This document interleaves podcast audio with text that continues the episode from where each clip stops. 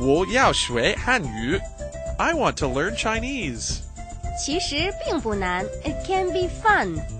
欢乐汉语，Chinese Studio。Perfect Chinese your way in only five minutes a day. Welcome to Chinese Studio. I'm Yajie. Hello, everybody. I'm Cam. Well, time flies. We're already at the end of the week. That means it's time for us to review what we've learned this week. Right. This week we mainly focused on basic and useful sentences for saying thanks and goodbye. Now let's go over sentences in the week. Sentences in the week. During this week, we learned very basic and useful sentences for saying thanks.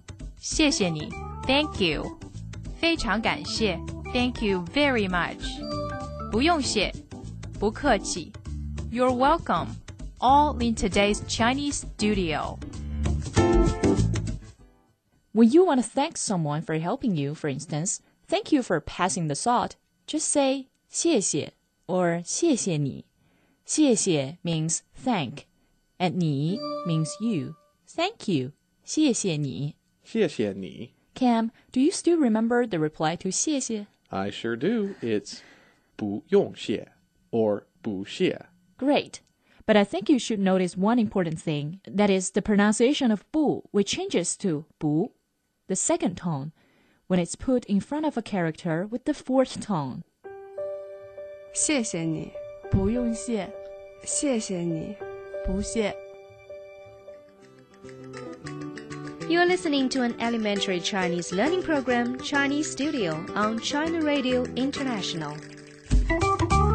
sentences in the week. Also, we learned a few popular expressions of saying goodbye. 再见 goodbye. 一会儿见 see you later. 明天见 see you tomorrow. 保重 take care. 我走了打扰了我走了 time for me to leave. 哪里您慢走以后再来啊 We also learned how to say goodbye. Yes, it's 再见. Right. 再 means again. 见 means to see. Literally, 再见 means to see you again. 再见. 再见 is suitable for any occasion, right? Yes, totally. But if you know you see the person again soon, you can just say 一会儿见.一会儿 means a while. So 一会儿见 means see you later. 一会儿见.再见，明天见再见，再见 We also learned a few more popular expressions of saying goodbye. 我走了.打扰了,我走了.打扰了, 我走了. The reply should be 哪里?您慢走.哪里 originally means where. Here it means that it's nothing, no problem. And this is the reply to your thanks. Usually the Chinese people would repeat by saying 哪里哪里.哪里哪里. Nin means you. We learned this last week. Nin is the polite form of saying ni. Manzo means walk slowly or take care on your way back home. The pronunciation of man is similar to that of the English word man, the fourth tone. Zhou means to walk. 打扰了我走了哪里？您慢走。 I've learned the two basic sentence structures, and it's a good start.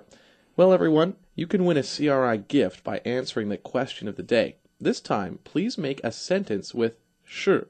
you might even win CRI prizes. We also need to remind you again about our new email address, Chinese at crifm.com. That's Chinese at crifm.com. Or you can visit us on our website at en.chinabroadcast.cn. Click Learn Chinese, where you can enjoy other free Chinese learning programs. Well, class is over for today. This is Cam saying 再见. This is Yajie. Hope you join us tomorrow on China Radio International. 下周见.